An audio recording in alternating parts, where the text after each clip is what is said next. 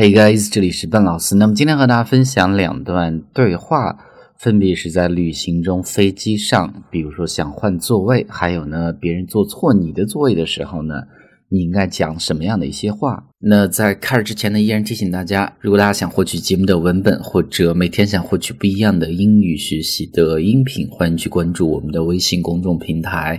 搜索“英语口语每天学几个汉字”，点击关注之后呢，就可以。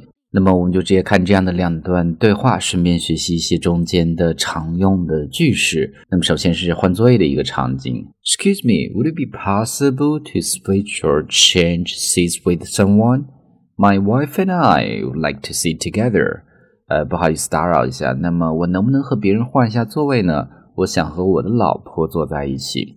那么注意这一句中间这一句非常重要，一定要背下来之后呢，去用。Would it be possible to do something？做什么事情有没有可能性呢？是一个非常礼貌的一个问句。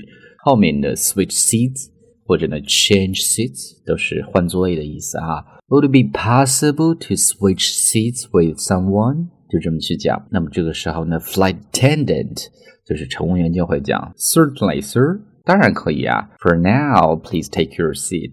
但是现在呢，你先稍微坐一会儿。And once the plane takes off， 那么当飞机起飞之后呢，I'll help you with that。那么我来帮你换座位。Thank you，谢谢。Could you help me put this bag in the overhead compartment？那么能帮我把这个包放到头顶上方的行李架上吗？注意啊，飞机上面的上方的行李架叫做。overhead compartment. Overhead compartment. Could you help me put this bag in the overhead compartment? Sure, there you go. 好啊，没有问题。所以呢，中间两个句子啊，第一个句子 Would it be possible to change seats with someone？第二个句子 Could you help me put this bag in the overhead compartment？那么这是第一个场景，换座位。第二个场景。发现别人坐了你的座位的时候呢，怎么有礼貌的去给别人讲？啊，发现之后呢，你就可以讲 "I'm sorry, I think you are in my seat." 哎，不好意思，我想着你应该是坐错位置了。直接非常简单的句子，I think you are in my seat。那么这个时候呢，这个乘客就会说，Oh, let me check my boarding pass。啊，我来看看我的登机牌，boarding pass，登机牌的意思。Yes, I'm sorry, my mistake。哎，不好意思，我的确是做错了。那么这个时候呢，你就会非常有礼貌的讲，No problem, that happens，没有问题啊。这个也是一个经常会发生的一个事儿。所以呢，上面就是这样的两段对话啊，我们可以学习几个非常简单的句子。那么这两段对话再重新去慢速的读一下，方便大家去做一个发音的确认。Excuse me, would it be possible to switch seats with someone? My wife and I would like to sit together.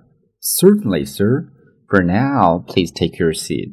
And once the plane takes off, I'll help you with that. Thank you. Could you help me put this bag in the overhead compartment? Sure, there you go. The other one. I'm sorry, I think you're in my seat.